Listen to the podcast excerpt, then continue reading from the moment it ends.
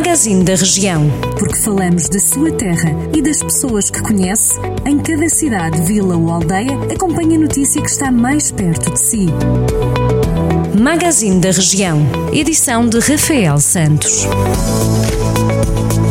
No magazine da região de hoje, os membros do Conselho de Curadores da Cruz Vermelha de Oliveira do Conde, em Carregal do Sal, lamentam com profunda surpresa e estupefação o encerramento da estrutura por decisão da Direção Nacional da Cruz Vermelha.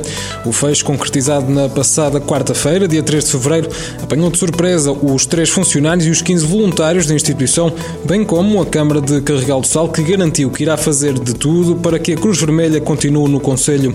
O encerramento da delegação foi o culminar de uma crise que começou em 2019 e que acabou com os entendimentos entre a direção e precisamente o Conselho de Curadores.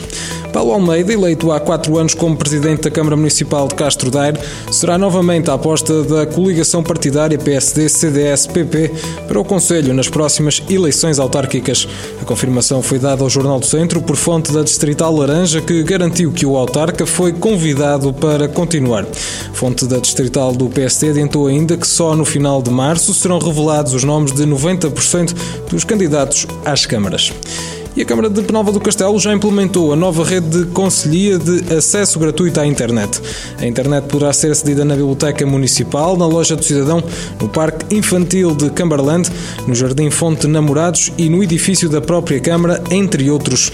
A iniciativa contou com o apoio financeiro da União Europeia através da atribuição de um vale de 15 mil euros para dar suporte aos custos de implementação e configuração. A Escola Profissional de Carvalhais, no Conselho de São Pedro do Sul, foi certificada com o selo de gestão de Qualidade ECAVET, conhecido como quadro de referência europeu para a garantia da qualidade na educação e na formação profissional.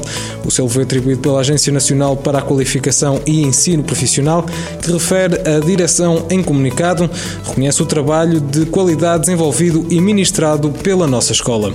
Pode ler estas e outras notícias sempre que quiser, em total permanência em jornaldocentro.pt. Jornal do Centro, a rádio que liga a região.